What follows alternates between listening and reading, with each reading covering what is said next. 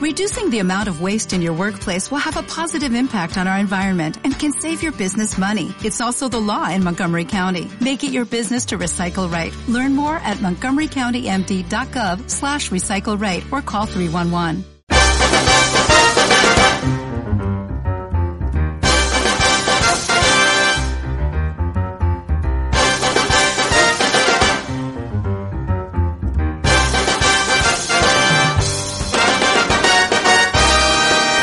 Buenas tardes y bienvenidos a un nuevo programa de Habla de Cine. Ángel Nieto diría que es el 12 más 1 de la tercera temporada.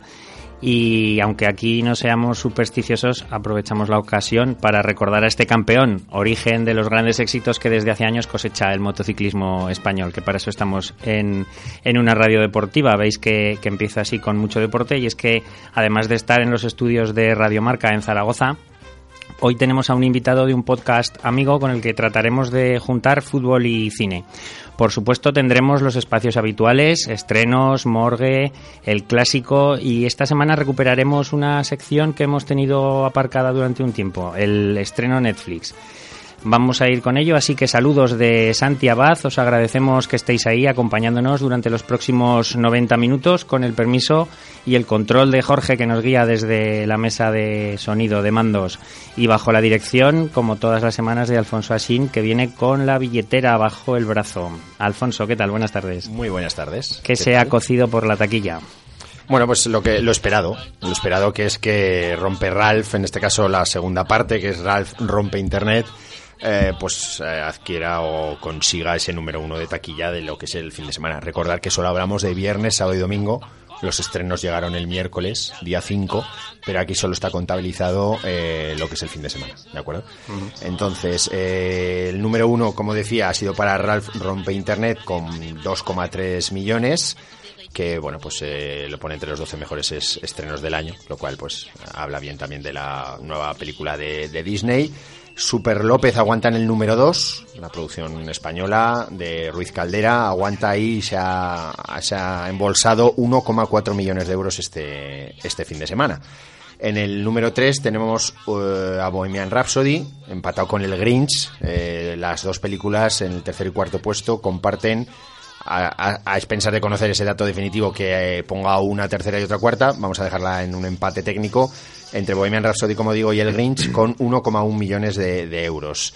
Y en el quinto puesto, pues tenemos eh, la segunda parte de Animales Fantásticos, Los Crímenes de Grindelwald, que eh, ha recaudado 600.000 euros y la bueno pues la pone, la colocan en, el, en la quinta posición. Decir a este respecto que eh, este fin de semana eh, ha llegado a solamente tres ciudades, si no me equivoco, Madrid, Barcelona y Málaga, el estreno de Roma, la película de Alfonso Cuarón, que aquí no hemos tenido la fortuna de poder ver en, en sala y tendremos que esperar a la semana que viene, ¿verdad?, a poder hablar de ella. Pero eh, me refería a esto porque han salido unos datos de claro, lógicamente al ser muy poquitas salas, en muy, en muy poquitos cines, pues hace que mm, haya tenido una gran acogida en taquilla. Hablas de Roma de, De- Cuarón. hablo de Roma de Cuarón y eso ha hecho pues que haya vendido en muchas de sus sesiones todas las todas las entradas y se habla de unas cifras aproximadas a 150.000 euros y unos datos mayores de 7.000 euros eh, por pantalla. Esto sabemos que se puede desvirtuar ya que están muy poquitas salas, como digo. Entonces, de alguna forma, lógicamente, todo el mundo ha ido a esas y ha vendido y ha llenado. Luego, por lo tanto, no, no sé hasta qué punto nos tenemos que atener a ese dato, ¿no? Pero bueno, está ahí 7.000 euros por pantalla, que son unas cifras muy, muy altas. Excepto estas tres ciudades, el resto tendremos que esperar al estreno en Netflix. Que eh, es el este viernes. 14, Este viernes. Con lo cual, nosotros hablaremos la semana siguiente dentro de la sección de Netflix. Correcto, correcto. Nos lo ponen a huevo. Muy bien, y me imagino que las productoras estarán ya posicionándose de cara a las Navidades porque es una época en la que hay que hacer mucha caja. como- Sí, sí, sí, sin duda. Y luego aparte van a ir llegando hoy, vamos a, o vamos a conocer ahora mismo las nominados a los Globos de Oro. Próximamente, o más adelante, serán las nominaciones a los Oscar. Eh, sabemos que estas fechas pues van a ir llegando todas esas películas con nominaciones y que todos eh, pues queremos ir a ver al cine y hará que, bueno, pues son- buenos momentos para ir al cine. Te ha dado entrada el jefe, Luis, ¿qué tal estás? Hola, buenas tardes, Santi. Que mm, te Sí, decía que, eh, que Luis, hoy que Alfonso te ha dado entrada para hablar de los. de sí, los, y, eh, y antes que se me olvide decir que mañana, bueno, el miércoles de esta semana sabremos los Goya, los nominados a los Goya, o sea que vamos a tener Estás con toda tu sección a tope. Sí, está sí. que los datos se le salen. Tienes garantizado el empleo para una Para unas cuantas un semanas par de meses. bueno, pues mm, la cosa ha quedado así. eh, quizás la parte que ha habido más sorpresas en, es en comedia, pero en drama eh, las cinco candidatos son Black Panther, eh, infiltrado en Ku Klux Klan. Efectivamente. Eh, Bohemian Rhapsody, Ha nacido una estrella y la que no hemos visto que es el blues de Bill Street. Y en cambio en comedia pues tenemos eh, la- el sleeper de este año del, del verano en Estados Unidos que ha sido Crazy Rich Asians, una película asiática. La favorita de Yorgo Lantinos, que ha visto aquí el jefe. Green Book, eh, la película en solitario de uno de los hermanos Farrelly. El regreso de Mary Poppins, de Rob Marshall. Y El vicio del poder, que es la mm, de Adam McKay, que es la película que tiene más candidaturas. Eh, como director, pues se han colado Bradley Cooper por, Ana- por su debut en, Ha- nacido una estrella, Peter Farrelly por Green Book, Spike Lee eh, por Infiltrado en Ku Klux Klan y Adam McKay por El vicio del poder. Y el quinto de la- del grupo es Alfonso Cuarón por, por Roma. Entre los actores de drama, Bradley Cooper eh, por nacido una estrella, Willem Dafoe por Van Gogh, Lucas Hedge por Identidad borrada, eh, no por el regreso de Ben, por cierto. Rami Malek por Bohemian Rhapsody y John David Washington, el hijo de Denzel Washington, por Infiltrado en Ku Klux Klan. Y de las actrices, por, por supuesto, Glenn Close por La Buena Esposa, Lady Gaga por Nace una Estrella, Nicole Kidman por Destroyer, Melissa McCarthy por Podrás Perdonarme Algún Día. Fíjate, es una actriz de comedia que se ha colado entre las actrices de drama. Y Rosamund Pike por A Private World. En el apartado musical, eh, comedia musical, eh, Christian Bale por El vicio del poder, Lin Manuel Miranda por El regreso de Mary Poppins, Viggo Mortensen por Green Book, John C. Reilly por Stan y Ollie y Robert Redford en su última película en el cine por Old Man and the Gun. Y las actrices, pues Emily Bloom por El regreso de Mary Poppins, Olivia Colman por La favorita, Elise Fisher por Eighth Grade, eh, Charlize Theron por Tully y Constance Wu por Crazy Rich Asians. Eh, actores de reparto, Mahershala Ali por Green Book, Timothy Chalamet por Beautiful Boy, Adam Driver por Infiltrado en Ku Klux Klan, Richard E. Grant por Podrás perdonarme algún día y Sam Rockwell por El vicio del poder. Aquí se ha quedado descolgado Sam Elliott por eh, Ha nacido una estrella. Y de las actrices de reparto, Amy Adams por El vicio del poder, Clary Foy por First Man, Regina King por El blues de Bill Street, Emma Stone y Rachel Weisz por La favorita. Seguiremos eh, de cerca el devenir de los Globos de Oro y de los demás eh, premios y nominaciones que nos van a ir llegando las próximas semanas. Sí, no, simplemente que Roma se, eh, se ha colado como película extranjera junto a, a. Girl de Bélgica, Cafarnaum de Líbano, Obra sin autor de Alemania y Un asunto de familia de Japón. ¿Y vimos- España? No, no Que tenemos. vimos. Pues por ahora, campeones Bueno, ni se le. En ni series se le tenemos espera. a Penélope Cruz Ah, Y Antonio. Banderas. y a Antonio Banderas. Sí, se han repetido un poco las nominaciones de los de los Emmys, sí, se han colado entre Al me- actriz, Al menos tendremos representación. Sí, efectivamente. Aunque no sea en cine, en series. Bueno, pues dejamos aquí las nominaciones y vamos a pasar a Jorge, ábreme la morgue, por favor. A ver cómo suena. ¿Qué tal, Alberto? Muy Buenas bien. tardes. Aquí estamos, un poquito fresquitos, pero bien. Una semana, una vez más, relajado. No has tenido sí, mucho sí, trabajo. sí, el puente la verdad es que no ha habido mucho mucho curro por aquí, por, por la morgue. Bueno, algo tenemos, te voy a hablar de ello, pero vamos, muy poquito para lo que para este largo fin de semana. En fin, eh, tenemos por un lado el, fallecimiento, la desaparición de un guionista, eh, John Donald Francis Black, sobre todo guionista de, series de televisión. Él empezó haciendo, por ejemplo, eh, Star Trek, la serie, pero la, original, la de los años 60. Y luego hizo también Los Ángeles de Charlie, Las que de San Francisco, Se ha escrito un crimen, etcétera. Y eh, también es, es conocido, entre comillas, por haber hecho o haber colaborado en el guion de Shaft, la primera película que te acuerdas aquella del año 71. Bueno, pues eh, este señor nos ha dejado con 85 años. Y luego, más, un personaje más co- conocido que, que todo el mundo pues, puede identificar es eh, Philip Bosco, de 88 años. eh, que le has podido ver en películas como La familia Savage o en eh, Armas de Mujer. En La familia Savage era el padre de, de Laura Linney y de Philip Seymour Hoffman. No sé si te acuerdas de la película. Y en Pues- Armas de Mujer, el amigo de... o en ¿Cómo lo has sabido? ¡Qué memoria, ¿No eh! salía en Hill Street también? Este? No, en la boda de mi mejor amigo también Ay, me estoy hacía... confundido con Steven Bocco. Que Sí, eso es, no es lo mismo. En la boda de mi mejor amigo era el padre de, de Cameron Díaz. Y luego también salía en esta casa es una ruina, haciendo creo que de uno de los eh, de esos profesionales chapuceros que le ayudaban a, a construir la casa al bueno de Tom Hanks. Y mm, De los permites- 7.000 que salen, ¿no? Eso, exactamente. Y luego me permites una conexión, Garrido, porque este señor, este señor eh, trabajó como secundario en la película, en el remake de Shaft. Y así lo vamos a... el remake que hizo John Singleton en el año 2000, y así lo ponemos en relación con el anterior. Nuestros oyentes no pueden ver la cara de satisfacción que pones cuando hablas de conexión. De una Garrido. conexión, O sea, cada se vez que hace una ilumina la cara. Es- es De magnífico. hecho, de hecho, están los dos fallecidos hablando ahora mismo en tu morgue, ¿no? Exactamente, eso comentando es. sus- como si fuera el principio no, nunca visto de, del crepúsculo de los dioses. Ah, déjame decirte antes también que este eh, señor, Philip Bosca, este actor, Bosco, perdón, este actor, participó en tres películas de Woody Allen, con lo cual, bueno, pues tiene su mérito. En Another Woman, en Desmontado a Harry, a Harry, perdón, y en Sombras y Niebla, o sea que es un actor Un buen secundario. currículum. Un buen currículum. eso Muy bien. es. Pues cerramos la morgue una semana más. Volveremos la que viene a ver si te dejan descansar en Navidades, Alberto, porque vamos a recibir a nuestro invitado de esta semana para los que seáis aficionados al fútbol, cosa que no es el caso de Luis, que acaba de ponerse los cascos de no escuchar. y, y para los que consideréis que la Premier League es una de las ligas europeas más apasionantes, quizá porque hay bastante más competitividad y bastante más lucha que en el resto de ligas que todo se cuece entre dos Y más perras. Más Sí, perras ahora eso. también.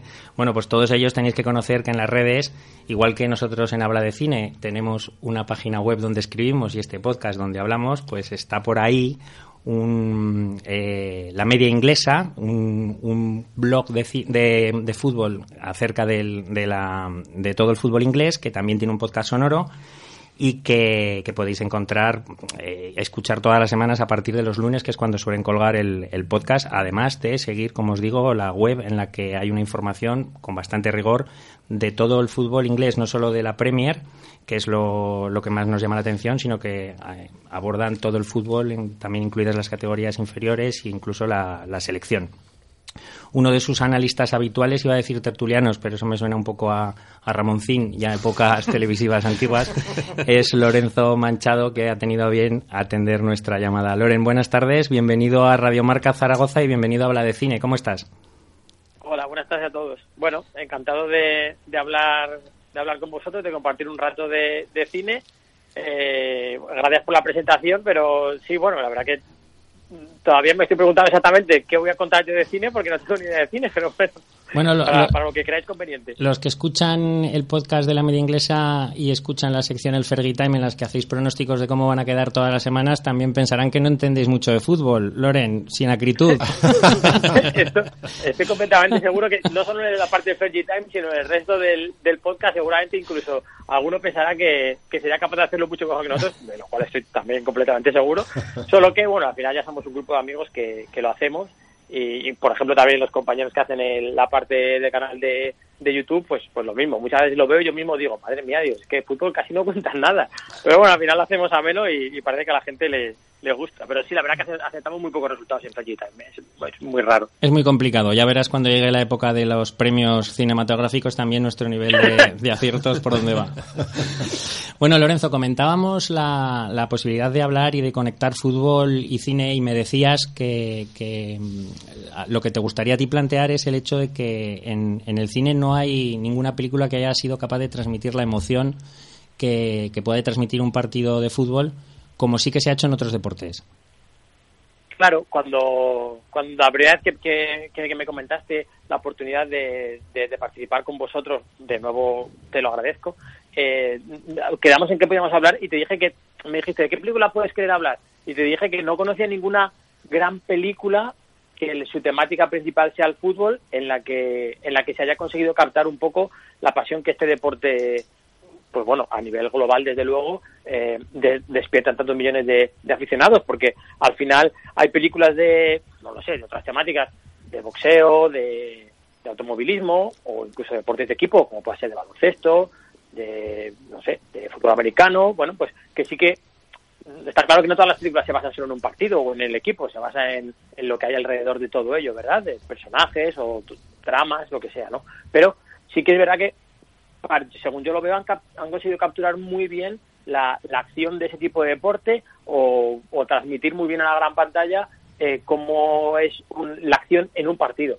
Creo que en el fútbol ninguna lo ha conseguido por dos aspectos principales, que lo hablamos tú y yo ayer. Yo dije uno y el otro me lo dijiste tú, además que yo no había caído, pero es verdad. Y es que en un partido de fútbol, entre comillas, pasan muy pocas cosas, porque al final el objetivo del partido de fútbol es meter gol y pues o se va a ser un partido muy loco o normalmente muchos goles no, no vamos a ver. Así como en un partido vamos a echar muchísimas canastas, en un partido de fútbol americano pues puede haber muchos touchdowns, ¿no?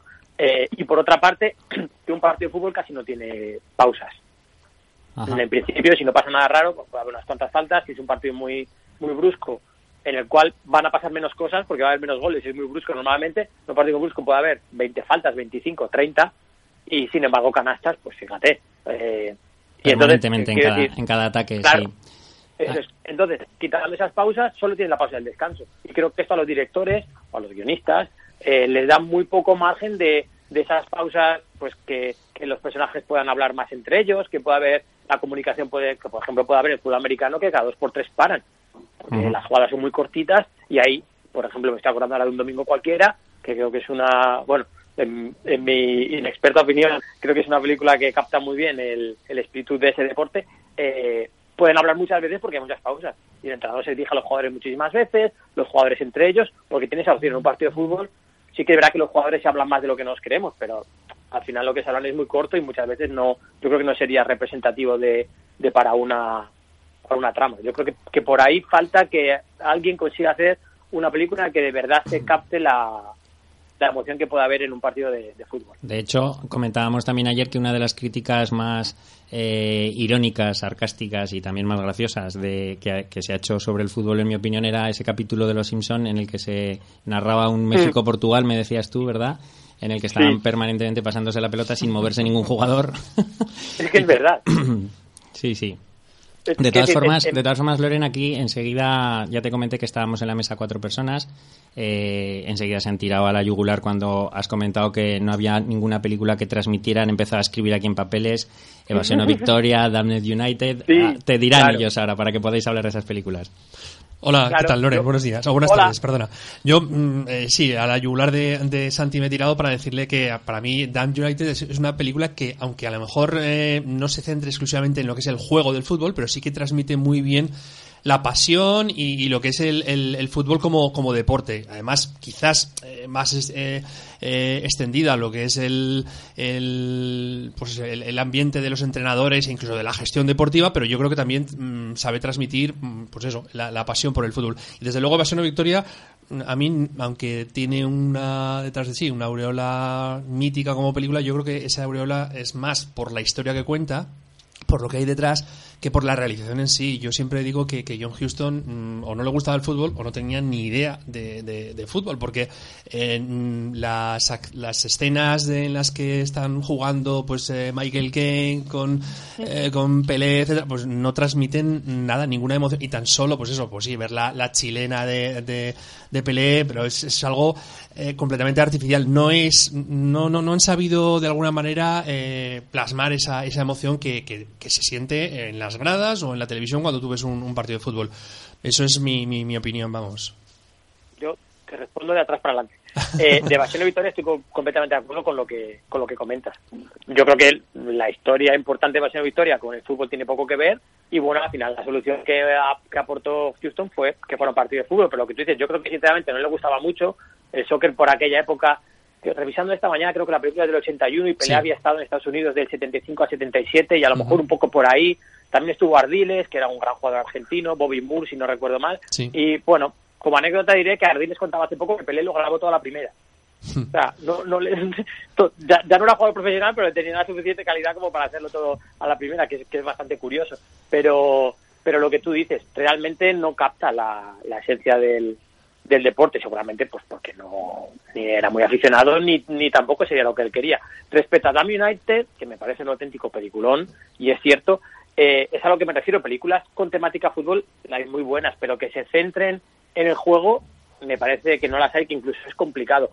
Damn United es un peliculón porque la historia que cuenta de, de Brian Clough y de todo lo que le pasó el, los pocos los pocos días que duró en el Leeds, bueno, es que aparte de que la historia, no, no vamos a contar nada, porque tampoco sé si hacéis spoilers o no, pero bueno, aparte de que, aparte de que la, historia real es casi, casi te diría que supera la ficción, porque la figura de Brian Clough es, es muy mítica hizo una serie de cosas que no son nada habituales, como subir al Nottingham Forest y hacerlo dos veces campeón de Europa.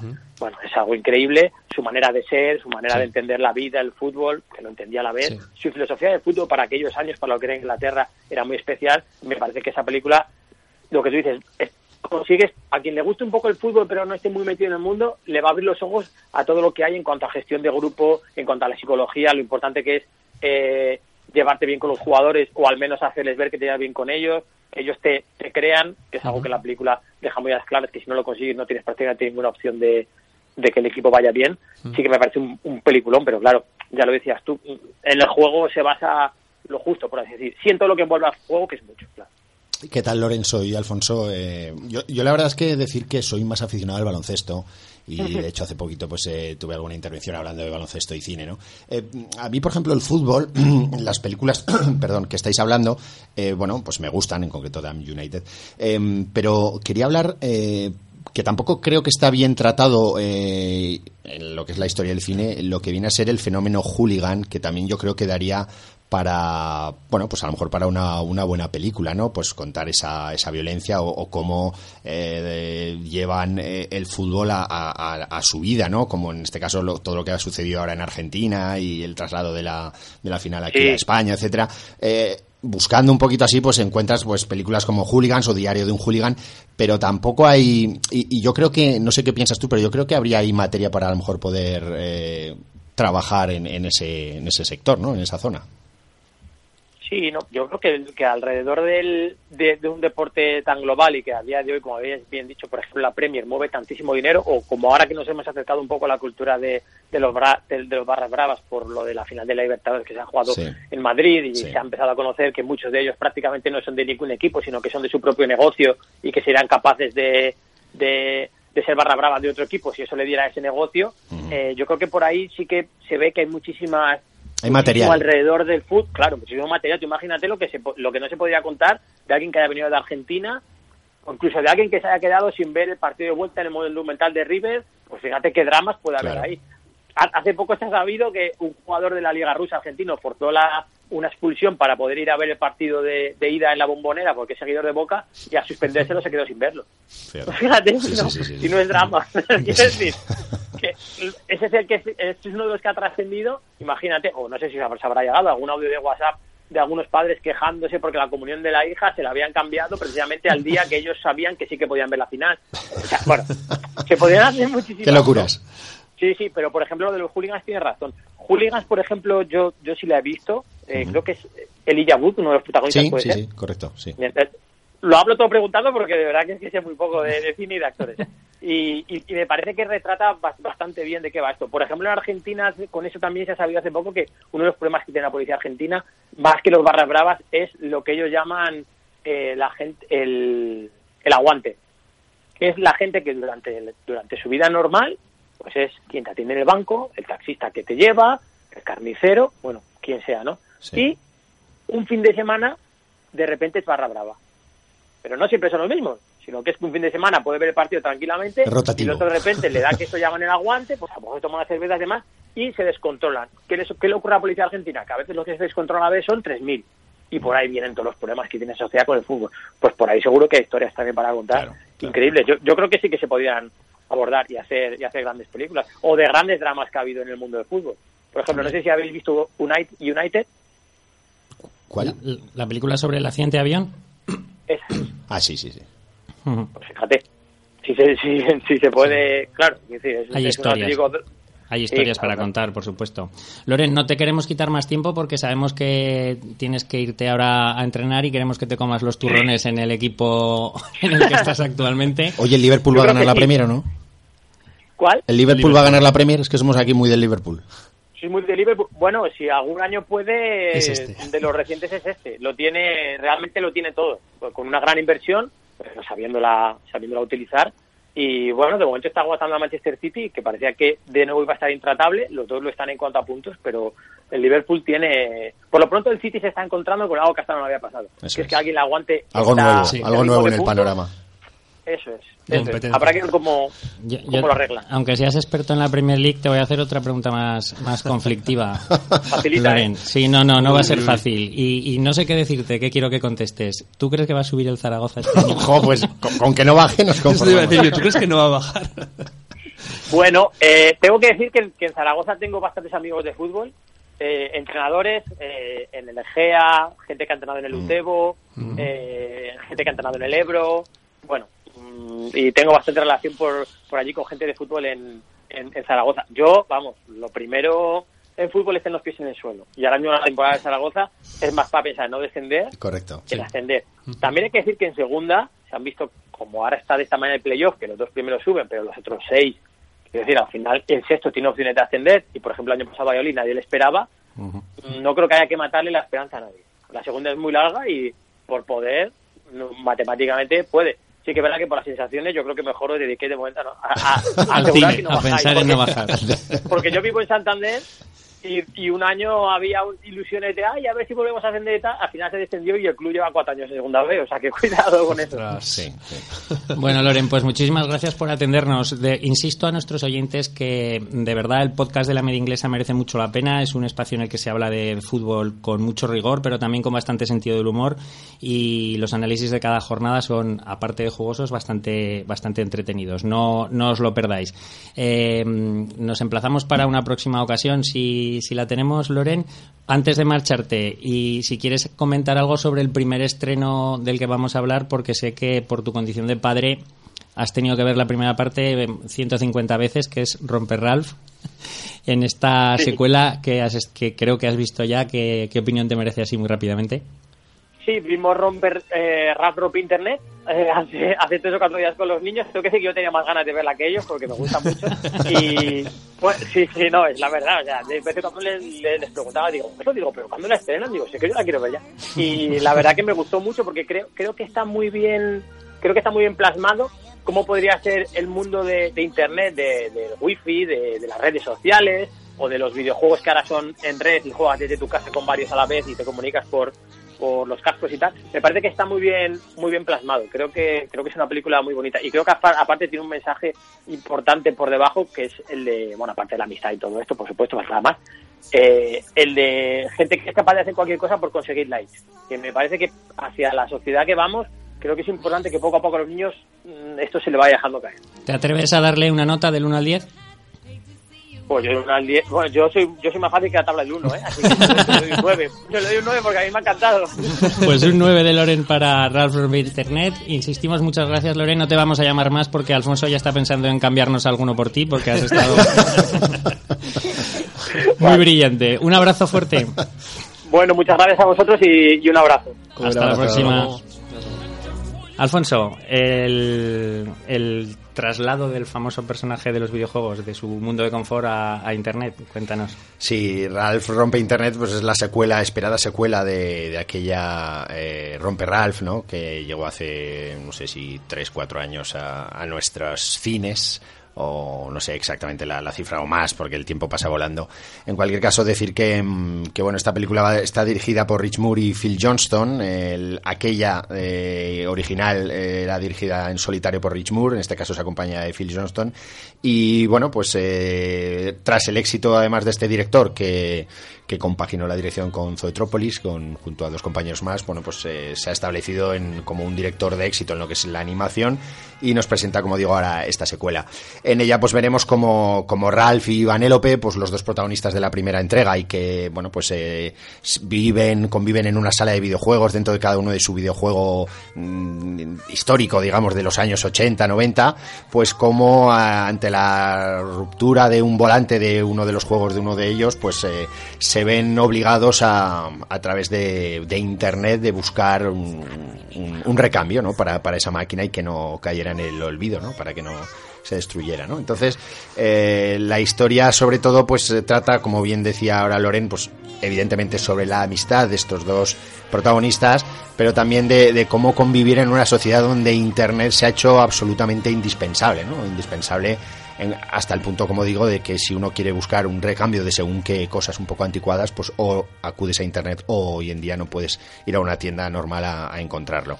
Mm, la película, pues eh, sobre todo tiene, pues como es de esperar, eh, un, algún detalle visual mm, pues superlativo, ¿no? Con mucho, mucho colorido, con mucha acción, es de ritmo vertiginoso y puede traer a la memoria, pues por ejemplo, Ready Player One, en toda aquella entrada en Oasis, ¿no? Pues cuando ellos entran en Internet, pues recuerda un poquito a esa, a esa dinámica y cómo, bueno, pues, eh, pues se ven todos los que son las redes sociales o las plataformas o las tiendas eh, online más populares de la red, ¿no? Y donde tienen, pues cada uno su nicho y han dejado, supongo, algo de dinero para que aparezca la imagen de marca allí, ¿no?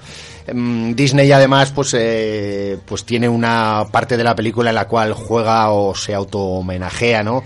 En torno y, bromea, ¿no? En torno a ella sobre las princesas Disney. Aparecerán, pues, también muchos de los personajes que, que la Disney ha ido comprando posteriormente, ¿no? Con el paso de los años y ha ido añadiendo a la mega franquicia eh, que es Disney hoy día, eh, pues, como por ejemplo eh, Marvel o, o, Star Wars, ¿no? Y donde pues veremos en varios momentos de la película pues guiños y, y en fin todo aquello de los pop-ups de los virus de bueno de, los spam bueno, tiene, tiene, la verdad es que, que, tiene muchos puntos curiosos la película se lo pasaron muy bien, como ha dicho Loren también, que se lo disfrutó mucho y le ha dado un 9. Lo disfrutarán también los adultos por aquello que digo de, de si, si, tuviéramos que entrar físicamente en Internet, cómo sería, ¿no? Y también los niños, como digo, pues por, por todo esto del colorido, las aventuras que pasan los personajes. Y en fin, eh, aparece como curiosidad, aparece Stan Lee también, un muñequito de Stan Lee, por ahí, un guiño simpático al, al mítico ya y fallecido Stan Lee. Y bueno, pues poco más que decir, supongo que Luis querrá comentar algo más, pero bueno, una película entrañable y muy recomendable. Yo creo de lo mejor de animación del año. Sí, sí, totalmente de acuerdo. Además, una película que, que roza el 10 cuando eh, entramos en, con las, eh, la parte de las, de las princesas Disney, yo me partía de risa. Sí, sí, sí. Es brillante y no solo por, por ese revival de todas las, las, las princesas verlas juntas, Disney, verlas juntas, sino por la autocrítica que hace, que hace Disney de lo que han supuesto estas princesas Disney a lo largo de todos estos años y, el hecho de que ahora ya no puedan ser así o no deban ser así, ¿no? Como, como se nos han mostrado durante tantos años. Y la broma con Brave. Dice, no, esta es de otro estudio. Sí. es muy buena. está, está, está muy bien. Y mm, lo que me gusta también de, de Disney y, es que mm, sabe cuándo hablarle a los niños en una película. Eh, eh, eh, va dirigida a niños y a grandes. Entonces, sabes cuándo les está hablando a los niños y les está lanzando el mensaje. O sea, te das cuenta de que, de que hay ciertos momentos en los que les está eh, diciendo cosas eh, positivas, y, pero también tiene un lenguaje para los mayores. Entonces, eh, en ese aspecto no es una película que para un nivel de edad bajo, sino que es, yo creo que para, para todos los públicos. Por supuesto, mm, aparte del tema de la amistad y lo de, de, no ser egoísta y dejar que la gente realice sus sueños, está muy bien esa, esa muestra de lo que es, es Internet, la crítica, pues el tema de de los comentarios, de, la, dureza de, esa parte de Internet. Donde ¿Cómo, sobrevivir a Internet? Efectivamente, sí, sí, que esa parte que, que, podemos ver nosotros mismos cuando, cuando vemos un tuit de alguien y, la sarta de barbaridades que, la gente dice que se convierten en auténticas fieras, eso, eso se plasma en la película. Y aparte, pues, por supuesto, mm, espectacular el, diseño de producción de la película y bueno, una vez más, eh, para el que aguante los 10 minutos de títulos de crédito, tiene, tiene unas escenas finales divertidas. Y yo creo que, que es mm, para mí la mejor película de animación del año, a reservar de ver el Spider-Man, que será la semana que viene y que está ganando bastantes premios y que parece que, que este año va a, dejar a Disney y a Pixar de lado en, en este apartado, ¿no? Vuestras notas para Ralph. Yo además decir que la vi con es la primera película que, que vio Alan. Eh, Alan mi hijo de dos añitos eh, y la verdad que se portó muy bien y visualmente pues como le entraba pues se, se portó se portó como un campeón. Luego se echó una siesta de, de efectivamente efectivamente Un, un 8 le voy a dar. Oye, Sí. antes de que sigáis las notas, una pregunta. Nada que ver con la película que de los emoticonos, ¿no? Imagino. Nada que ver. Nada que ver, ¿no? Nada no que la ver. vi, esa no la vi, no. Porque aquello era... Emoji, ¿no? Ese era, vamos, Infumable. infumable, ese no, no, no. Vale, vale. Un Un 8 ocho. de Alfonso. 8 también. Muy buenas notas para Ralph Rompe Internet. Cambiamos radicalmente de registro. Luis Mm. Luca Guadagnino dirige Suspiria, que es el remake de la película de terror de que Darío Argento rodara en el año 77. Sí, que he podido ver ayer mismo para, para comparar.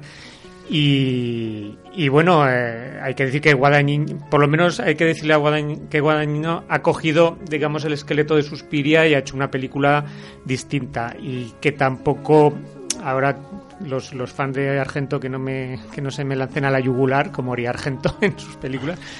Pero bueno, eh, está bien la película de Argento, la estética, eh, es, lo más destacado, pero luego pues, tiene también muchas carencias, que no era una obra maestra, porque, bueno, pues eh, a, efectos de guion e interpretación, la verdad es que tiene era un, poquito defi- deficitaria. Guadagnino lo, eh, coge la base y, y hace una película propia y cambiar muchas cosas. Aquí eh, contando un poquito el argumento, eh, comienza con la llegada de, de una eh, de Susie Bannion, una chica americana de pueblo que llega a Berlín con la idea de, ser admitida en una prestigiosa academia de baile. Coincide con la huida de esa academia de una chica de Patricia que huye despavorida con cosas que ha visto y eh, digamos que Susi la- se irá adentrando un poco en la vida de esta academia y, bueno, empiezan a pasar cosas, cosas eh, que, mm, que mejor no desvelar.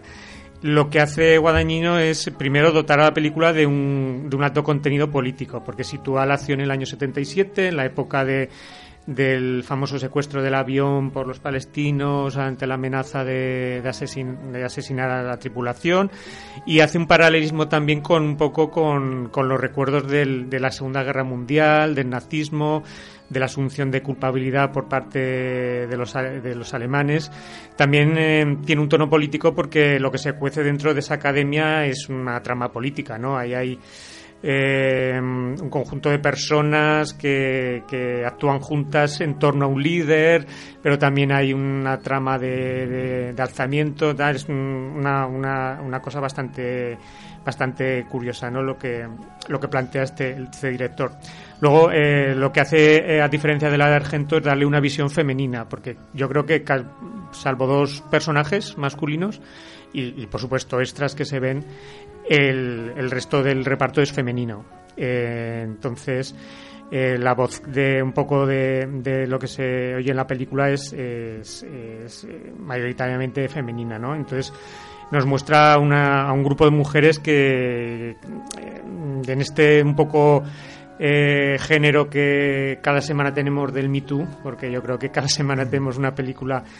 En este caso las mujeres ya no sufren, sino que se, que, se buscan un- su propia voz al margen del mundo de los hombres, ya no son víctimas y pasan a ser verdugos, ¿no? Y se convierten en diosas o demonios según como queramos, queramos contemplarlo, ¿no? Y luego lo, lo, lo que hace Guadagnino es eh, eh, a- a- mostrar una estética eh, propia de la película que, que es lo que le da un poco el tono terrorífico y desasosegante, ¿no? Pues se, va- se apoya en la fotografía, en el montaje, es un montaje muy frenético, sobre todo en las escenas de baile que, que hacen las, las, las alumnas, ¿no? Que se hace un juego de montaje con otras escenas más eh, terroríficas, ¿no? El sonido, eh, la banda sonora de Tom York es, es, muy buena también y, juega mucho con, con el tema del sonido. Pues vemos a las, a, a las protagonistas reírse, pero oímos también sus, sus diálogos como si ellas no necesitaran articular, mover la boca para comunicarse, ¿no? Porque. Eh, y bueno, por supuesto también el tema del suspiro y los llantos, como dice la propia, el propio título de la película. Hay mm, mm, muchos ruido de fondo en esa academia de, cosas que están pasando en, a- al otro lado de las paredes, ¿no? Eh, en el aspecto de reparto, yo creo que, mm, que es el mejor trabajo que de Dakota Johnson, una actriz que empezó con, el, con la saga de las sombras de Grey, pero yo creo que que no solo por el número de películas en las que está trabajando, sino por la calidad de, esta última, me parece que hace una excelente interpretación. Hay que recordar que ya trabajo con, con Luca Guadagnino en Cegados por el Sol. Y por supuesto Tilda Swinton, que aquí hace un, uno de los papeles más completos de, de su carrera. Eh, también mencionar a Mia Goth, que es una actriz que a mí me recuerda mucho a Shelley Duvall, aunque aquí ya se está, se está engordando un poquito. Y Chloe Grace Moretz, que aquí tiene un papel bastante breve que, que a mí me parece un poquito escaso. ¿no? Hay dos sorpresas en el casting, que una mejor no desvelarla, si alguien no se ha leído alguna de las noticias que ha salido en las últimas semanas y un homenaje a la película de Argento que también, también está muy bien. El, en, el, en el DB yo criticaría un poquito el guion porque hay algunos saltos argumentales que a mí no me quedan claro. Aunque al ver la película de Argento sí, sí he visto que, que también com, compartían algunos puntos ¿no? en este aspecto. Pero hay algunas lagunas que no me cuadran. Pero bueno, en conjunto a mí me parece que es una obra muy importante que, que es difícil de recomendar. Yo a mi madre no se la recomendaría. Ni siquiera para los aficionados al, al género. Hombre, sí, por supuesto. Para ellos los- sí. Sí, Y para los un poco cinefilios inquietos y tal, pero bueno, es complicado de, porque es una película de dos horas y media, muy extraña y, y- y yo creo que es difícil de recomendar a mí. La verdad es que me ha parecido muy interesante con todos los defectos y virtudes que tiene, pero me ha gustado mucho. Alfonso. De forma, voy a tratar de ser breve. Veo defectos, veo defectos sobre todo el tema de, de la duración de la película es excesiva. Creo que la de la de Argento con 90 minutos la entiendes mucho más porque no se mete a lo mejor en demasiado berenjenal. Sí, es más sencilla. Es más sencilla, la entiendes, te impacta. Aquí pretende ser mm, darle demasiado vueltas al tema. Me parece una oda a la madre, ¿no? A los distintos tipos de madres que, que hay. Eh, me parece que mm, tiene unas grandísimas secuencias de baile. Un baile un poco ecléptico, ¿eh? todo hay que decirlo, así como la de la de Argento era más baile clásico, danza clásica, las bailarinas de la escuela aquí es de otra forma. Eh, la importancia, como no, de las mujeres me parece una historia mucho más lúgubre. eh, la de Argento es mucho más colorido todo, tanto la escuela como las casas, como todo mucho color. Es más en un slasher, ¿no? Un viernes Sí, 13. sí. Aquí, sin embargo, el telón de acero, la- el muro de Berlín, todo esto pues lo hace que sea todo muy gris. Y destacar sobre todo lo que decías de, de Dakota Johnson. Eh, el, el final un poco excesivo, demasiado gore. Pero bueno, le da un toque... Bueno, bien, bien, bien. Notas. Un 8. Yo le bajo un seis y medio. Vamos con el siguiente estreno, El regreso de Ben, película escrita y dirigida por Peter Edge, autor de La extraña vida de Timothy Green y que se dio a conocer en los 90 por la novela y el guion posterior de A quien ama Gilbert Grape. Eh, esta película que nos llega ahora está interpretada por Julia Roberts y por el hijo del propio director, Lucas Edge, a quien hemos visto en Manchester frente al mar, en Lady Bird o en Tres anuncios en las afueras y si no me equivoco lo has nombrado tú en, en- Nominado al Globo. sí. en, en las nominaciones de los Globos de, Sí. este, de este año. La película nos cuenta el regreso a casa por Navidad, como, como el almendro, del hijo mayor de, de una familia que había tenido que ingresar en un, en un centro por sus problemas de adicción a las drogas. Eh, la película, mm, en mi opinión, promete mucho más de lo que finalmente ofrece, básicamente porque me parece que es un guion muy plano, sin giros, con una historia que presenta el conflicto en, el, en el- la primera escena y que ya no evoluciona a partir de ahí y que para mí solamente se sostiene gracias a, a las excelentes interpretaciones de, de los dos protagonistas que son Julia Roberts en el papel de la madre y Lucas Edge en el de este hijo conflictivo. Creo que a ti te gustó un poquito más, Sí. Luis. Sí, a mí me, me gustó más. eh, so- comparto lo que dices. Julia Roberts tendría que estar en alguna candidatura porque está, está excelente. Y este chico también. Lo que pasa que es que está yendo sus las votaciones por, por la película de, de Nicole Kidman, la de Boy Erased. La- a mí me gusta que se hace una crítica muy de pasada de ciertas cosas como por la falta de ayudas gubernamentales, el hecho de que el gobierno pase de, del tema de, de las, de la drogadicción. Luego la ambición de las farmacéuticas también se, se menciona, la pasividad a veces mm, policial. Y, además es uno de los grandes problemas en Estados Unidos que es la, la adicción a los analgésicos. O sea, ya no estamos hablando de, drogas, es que es- la gente se engancha a, los analgésicos. Me parece una película, yo creo que a mí me, me conecté con, ella, me parece que está bien llevada y, pero sobre todo sobre todo por, por el, tour de force entre entre madre e hijo no sí que me, me parece muy interesante yo le voy a dar un 5 un 7 Siguiente estreno, Alberto, para terminar este primer bloque, mm, ¿qué es Apuntes para una película de atracos? Pues mira, Apuntes para una película de atracos es em, la primera parte de ese curso acelerado de Butrón que he tenido este fin de semana. es la, la, clase teórica, digámoslo de alguna manera, ¿vale? Son los apuntes que yo tomando. es esta película. Es una una película, un documental, bueno, iba a decir un documental que raya la ficción, que está ahí el límite entre la ficción y el documental, dirigido por León Siminiani, eh, un director vasco, nacido en San Sebastián, que ya nos había regalado un documental mm, también que, tenía ese, ese, esa mezcla de elementos de ficción con, con realidad que era Mapa de hace unos 5 o 6 años, me parece. Entonces, apuntes para una película de atracos.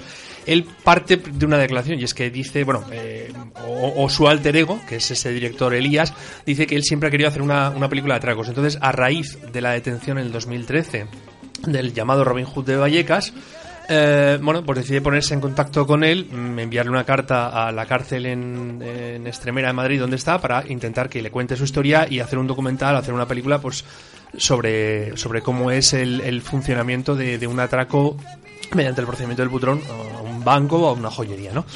Eh, la película mm, se mueve constantemente entre, entre dos aguas, ¿no? De alguna manera es como un, juego de espejos, de, imágenes, porque eh, a, la vez que se va produciendo eh, mm, un acercamiento entre el director y el, atracador, el, ladrón que está en la cárcel, se va desarrollando lo que es la producción de la película. O sea, tú eh, asistes a cómo va eh, gestándose la película mientras ves cómo también se va produciendo ese acercamiento, esa amistad entre los dos hombres, ¿no? Y digo, lo de las dos imágenes, eh, ese juego de, verte reflejado en el espejo, es también porque los dos tienen características en común. O sea, tanto eh, el flaco, que es como llama Elías, el director, al, atracador, como el propio Elías, eh, estrenan paternidad con, apenas unos meses de, diferencia y se enfrentan pues un poco a, los problemas, a los nuevos problemas que surge, eh, que, que te surge cada vez que, o sea, cuando eres padre, ¿no? Y también no solamente a, los problemas de la nueva paternidad, sino también a, lo que es el, eh, el proceso creativo. Mm, por un lado, eh, el protagonista Elías está eh, realizando una película, pues está en fase de guion, de rodaje, etcétera, y el flaco, el atracador, este atracador de butronero especializado en, en, el butrón, está o quiere llevar a cabo realizar un libro, una especie de autobiografía suya, ¿no? Y se ayudan mutuamente, ¿no? Como digo, hay un juego de, espejos entre los dos.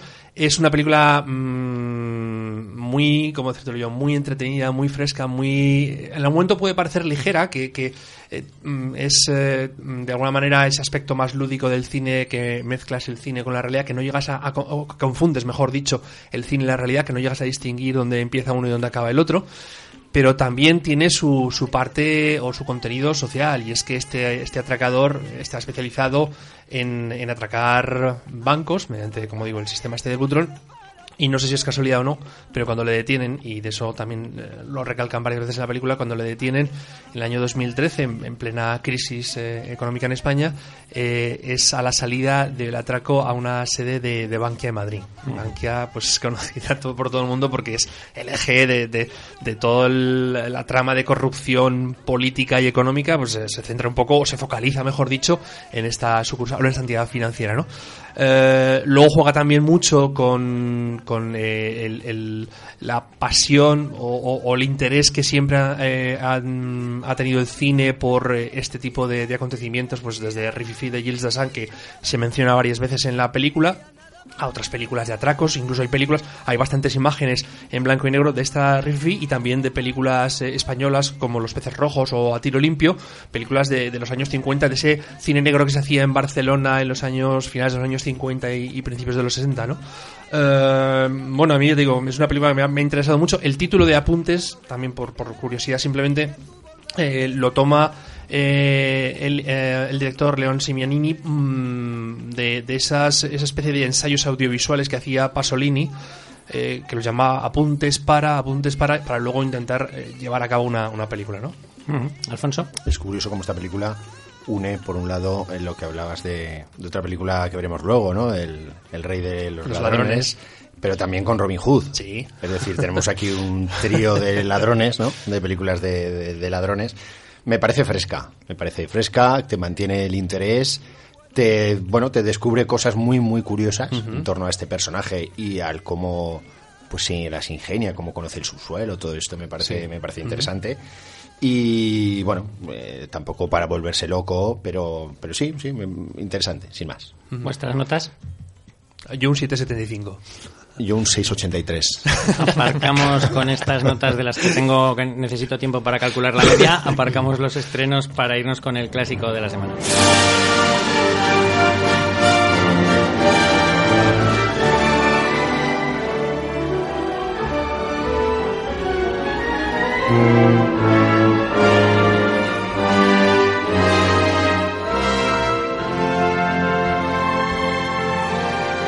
Antes de presentar la película elegida esta semana, vamos a saludar al último emperador de Palma, Ricard. Buenas tardes, ¿cómo estás? Hola, buenas tardes, ¿qué tal? ¿Cómo va? Buenas. Bueno, te incorporas con nosotros para hablar de clásico y de algún estreno. Vamos a, a hablar, como ya advertimos a nuestros eh, oyentes, eh, del Último Emperador, película que dirige Bernardo Bertolucci en el año 1987 y que nos cuenta la historia de Puyi, confinado desde los dos años en la ciudad prohibida para convertirse en el emperador de China en 1908. La película está basada en el libro autobiográfico Yo fui el emperador de China. Obtuvo innumerables premios, entre ellos nueve Oscars, incluidos el de película, director y esta soberbia banda sonora de Ryuiki Sakamoto que escuchamos un poquito de fondo.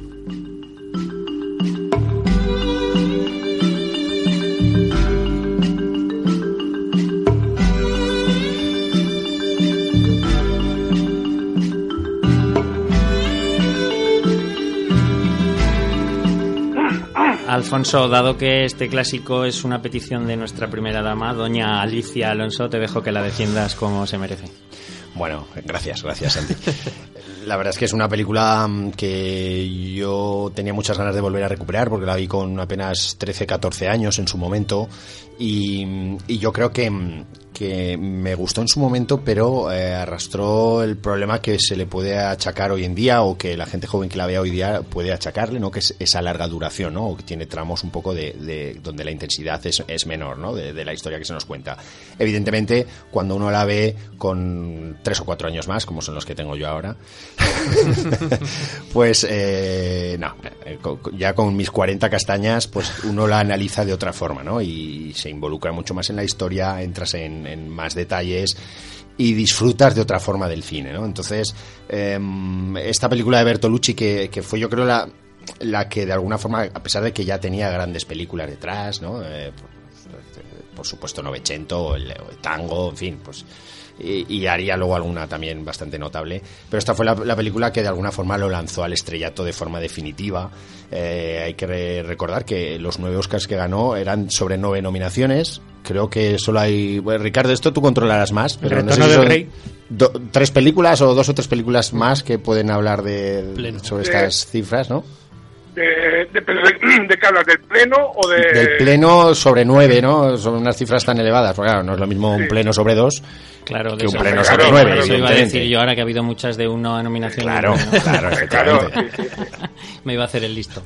Bueno, en cualquier caso, eh, eh, lo que digo, es una, es una película además cuenta la evolución eh, no solo de un personaje, en este caso de Puyi, del, del último emperador, sino también de un país y cómo nos lo va contando de, de esa forma tan interesante, ¿no? Un poco con, con todo lo que Bertolucci siempre quiere contar, ¿no? Con los, eh, con los dramas de la persona, con la política, con esas, esa soledad, en cómo afronta esa vida. Mm, Bueno, pues en la guerra de Bertolucci pues lo hemos visto en varias películas y en este caso, pues como digo, vemos el ascenso al trono de un niño de tres años, eh, cómo eh, a pesar de estar rodeado de multitud de personas en esa ciudad prohibida china, eh, cómo en realidad se encuentra absolutamente solo, cómo evoluciona a ser, bueno, pues eh, una especie de playboy en Shenzhen hacia China, o cómo posteriormente es un poco manipulado y resulta una marioneta de los japoneses eh, en lo que es Manchuria, la zona de origen de este último emperador como digo, esta es la evolución del personaje, pero también tiene la evolución del país, de China como tal, en la cual, bueno, pues abandona, eh, bueno, el imperio es derrocado, ¿no? Y, abandona lo que es eh, eh, el imperialismo, ¿no? este es el último emperador, y como pasa luego posteriormente a una, a una república, es decir, del feudalismo pasamos a la república y luego al comunismo, es decir, hay una evolución que además eh, Bertolucci nos lo plasma ya desde un principio, porque vemos como el, el propio emperador lo vemos ya eh, en una edad de casi 50 años y simultáneamente vemos toda su historia previa de cuando, bueno, pues antes de abdicar y esos años previos. Eh, además, la, la, película se fundamenta mm, no en a lo mejor unas grandísimas interpretaciones, porque los actores no son excesivamente conocidos, pues, pues bueno, John Lone tampoco ha hecho grandes películas, después de esta no ha trabajado en grandes películas tampoco, sobre todo el tener la presencia de Peter O'Toole. De, alguna forma, Bertolucci también quiere eh, traer a la memoria los, grandes clásicos de, mm, David Lean. De David Lean, eh, con la presencia de, este, de este actor. Y, luego pues se fundamenta, como decía, eh, sobre todo una fotografía descomunal de Storaro eh, donde pues hay que recordar que en esta época no se utilizaban los, lo digital y que hay grandes secuencias con una cantidad de extra brutal y la fotografía como lo recoge, incluso también en los interiores, como en esa oscuridad, ese juego de luces, también es, es bastante interesante.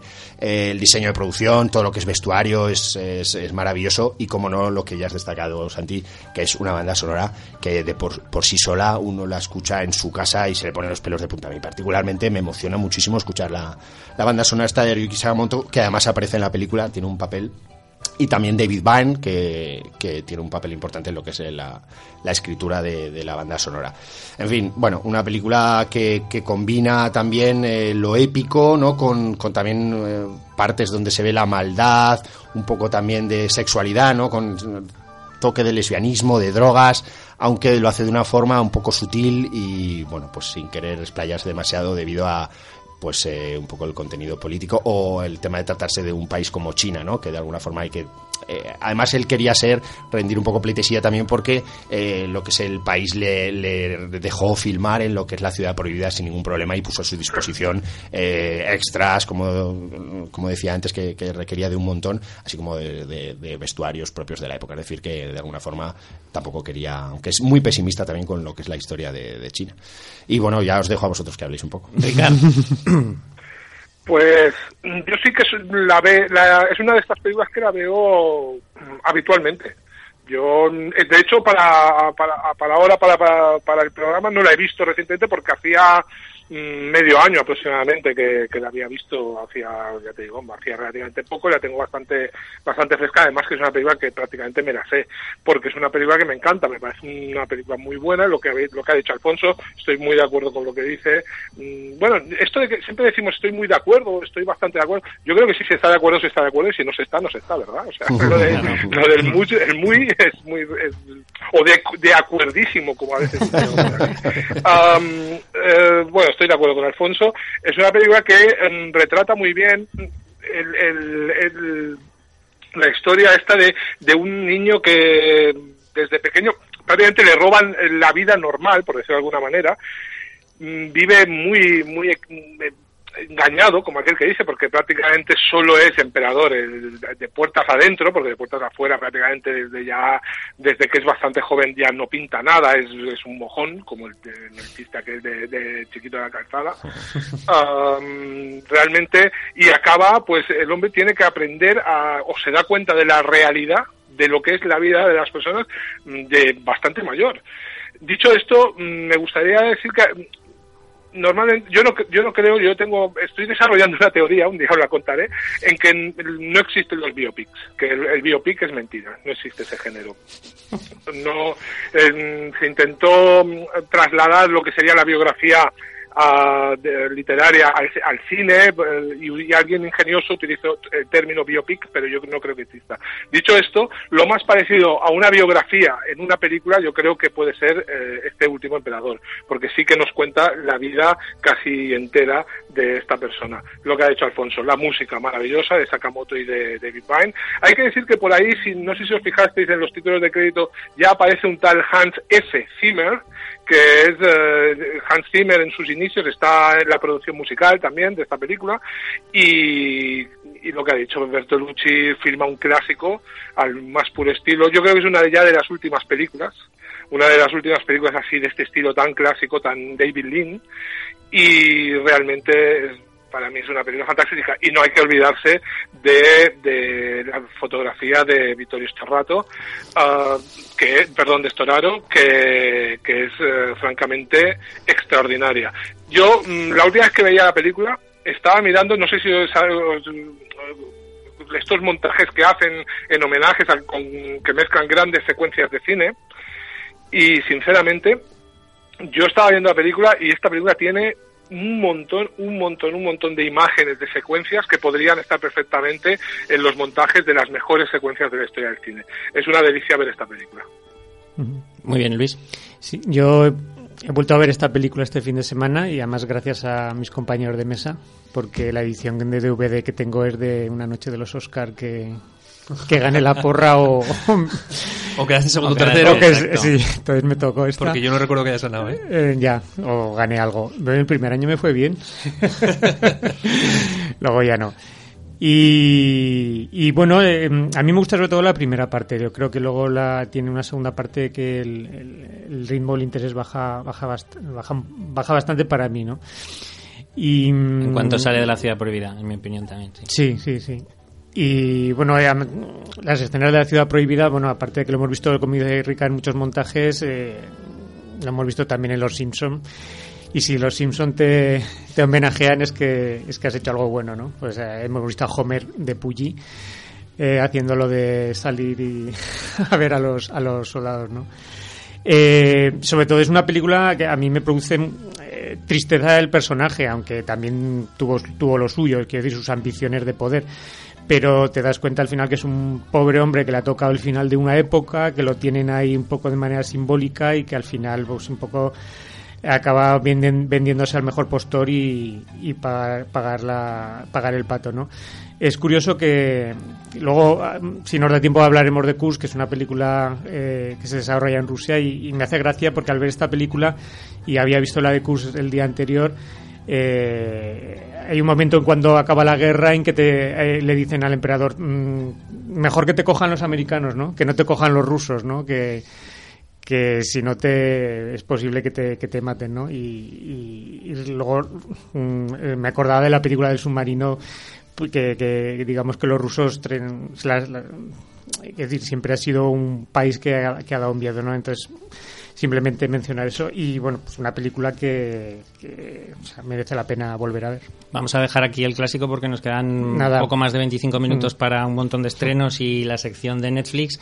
Agradecer a, a Alicia que nos eh, sugiriera hablar de esta película de Bertolucci. Recordamos a los oyentes que nos pueden solicitar sus clásicos en la página web, eh, a través de los comentarios en el podcast, en las redes sociales de Radio Marca Zaragoza o susurrándoselo al oído de Alfonso como hizo, como hizo Alicia y, y les daremos cumplida cuenta. Eh, para la semana que viene recordamos Senderos de Gloria, petición de Moisés Rodríguez que nos acompañaba la, la semana pasada. Dejamos, como decíamos, el clásico, vamos con lo, volvemos con los estrenos Ricard y vamos a hablar de Galveston, el debut en la dirección de largometrajes de la Shoshan de Malditos Bastardos, Melanie Logan. Había de largometrajes. No, no es No, el no, no, no es de, el- largo- de largometrajes. No, ya no, sí, es el ya cuarto. no. Otro. Es el cuarto. No era un documental. tercero o el cuarto, ¿no? Es el tercero. pero documentales. Lo que pasa es que No, los había hecho con más es gente. largometraje. Yo creo que eran largometrajes con más Bueno. gente. Eh, Y- eh, No, hay, eh, uno que- hay, hay una, no me hagas decir cuál porque lo he estado mirando, Sí. pero hay una que sale María Valverde, a no ser que sea el documental sobre el rodaje de alguna película de María Valverde. En este sale, en teoría sale. Como, como, No, no, en os decía, sale, pero- como os decía, dejamos el clásico para hablar de la nueva película de Melanie Logan. Quinto largometraje. Adelante, Ricardo. Bueno, pues eh, hay que decir que, que un documental también es un largometraje, ¿eh?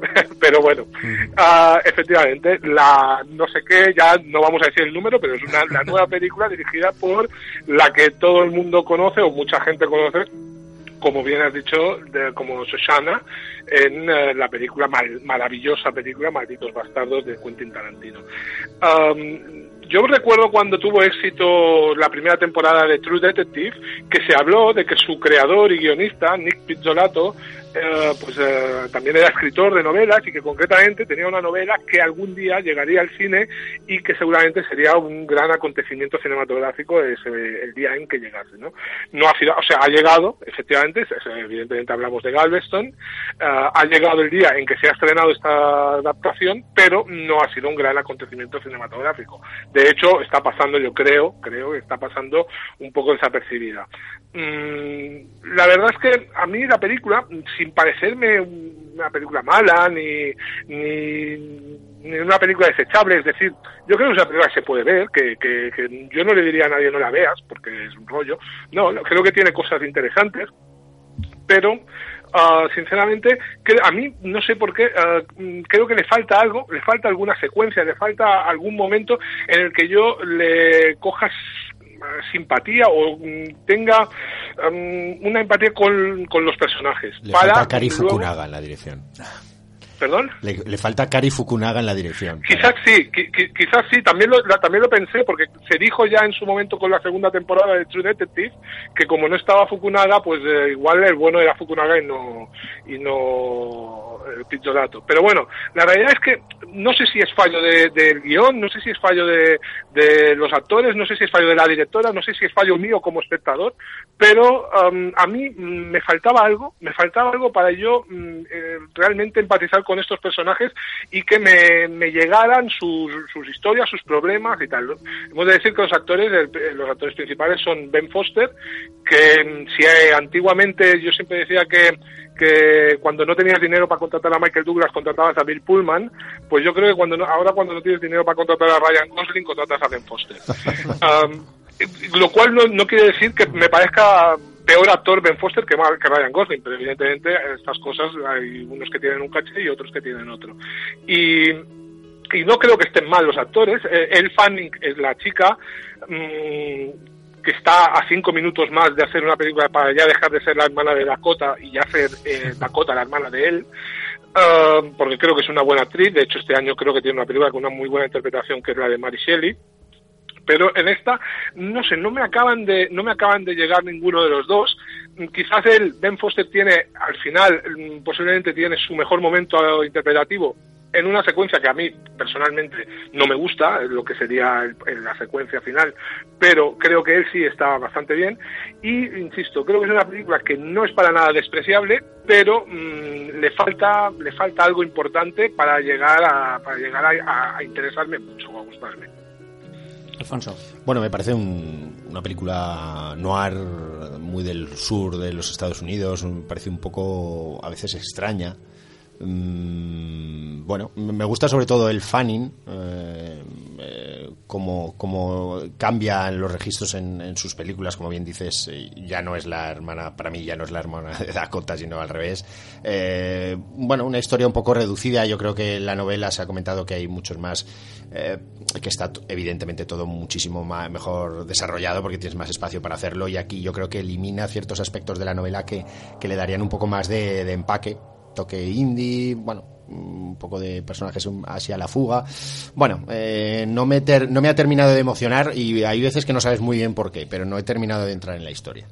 Sí, yo brevemente me pasa lo mismo que a vosotros, eh, la bien Siches y me, me, gustan las interpretaciones de ellos, la violencia que, que tiene, pero también me falta me falta algo así.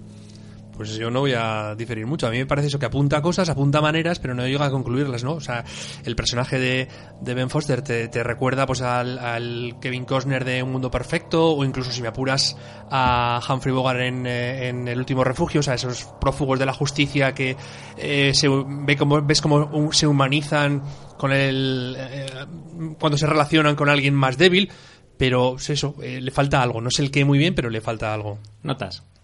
Ricardo. Yo un 6 le pondré. Un 6 también. Otro 6. 6. Todos de acuerdo. Alfonso, vamos con el siguiente estreno, la enésima versión de Robin Hood. Bueno, hay, hay, que decir que antes de, antes de ver esta película, antes de ver una película que además me sorprendió ver en la producción ejecutiva a Leonardo DiCaprio, me llamó la atención. Eh, eh, bueno, pues es, como bien dices, es la enésima versión, pero decía que, que es muy recomendable, no sé si dejar el cerebro en la entrada de la sala al principio, eh, o al menos ir sin ningún tipo de expectativa, eh, porque eh, ya un poco por si uno ha podido ver el tráiler, pues puede ver por dónde van los tiros, ¿no? Pero lo que nos presenta es un, Robin Hood pues muy anacrónico. Vamos a ver un montón de puntos que no, no sabríamos decir si estamos en el siglo XIII, en el XVIII o en el XX. Entonces, bueno, pues eh, por eso digo que hay que obviar muchas cosas. De hecho, la película empieza con una voz en off que donde te dice que olvida un poco lo anterior, eh, no vamos ni a datar dónde estamos, es decir, como diciendo, mira, vamos a poner lo que acción aquí a mansalva, vamos a meter unos personajes pues medianamente conocidos, como en este caso la, la dupla de protagonistas bueno, tres incluso, si añadimos al malo malísimo que hoy en día muchísimas de las producciones, que es Ben Mendelssohn, que, es el malo malísimo, pero tenemos a Taron Egerton eh, y, Jamie Foxx como pareja protagonista. Y, en fin, la película eh, hace una mezcla muy extraña entre lo que es el universo Robin Hood con El Señor de los Anillos. También parece que estás por momentos en la guerra de Irak. Luego tiene alguna secuencia que no sé si homenajea o hace un guiño, eh, en cualquier caso, a, a Benur. Es decir, para que os hagáis una idea, estoy recorriendo varios siglos. Y, Yo, perdón, Alfonso, pero me están entrando una cara de verla. Lo sé, sabía que a ti te iba a decir que Ricardo no se había dejado y que estaba ya en la sala, pero poco poco falta. Y, en fin, es una eh, empieza muy potente, empieza de alguna forma bien, desarrollando el personaje y la primera mitad, pues como digo, con esa premisa de haber dejado el cerebro al entrar en la sala, pues es muy distraída, pero luego empiezan a suceder cosas ya sin, sin, sin mucho sentido, acumularse explosiones y saltos y cosas que, que bueno, en fin, eh, nota, la vamos a dejar en un cuatro y medio. Muy bien, vamos a terminar este segundo bloque de estrenos y para hablar de la última película de este bloque eh, contactamos con José Miguel Merino que hoy no ha podido estar con nosotros en el estudio. ¿Qué tal José? Buenas tardes. Hola, buenas tardes, ¿cómo estáis? Pues aquí echándote de menos, pero ahora encantados de que nos puedas hablar del dulce sabor del limón, una esta creo que sí ópera prima de un director español. Sí, sí, de David David Aymerich, eh, eh, realizador de Nacido en Tarragona, y, que, que nos ofrece una película cerca al cortometraje, ya que está en 62 minutos, una cosa así, protagonizada por David Solans, que es un actor bastante famoso en Cataluña eh, por la serie Merlí, y por la zaragozana Elena Rivera, que es también pues bastante conocida en el mundo de las series, estaba en el Ministerio del Tiempo, y alguna otra más.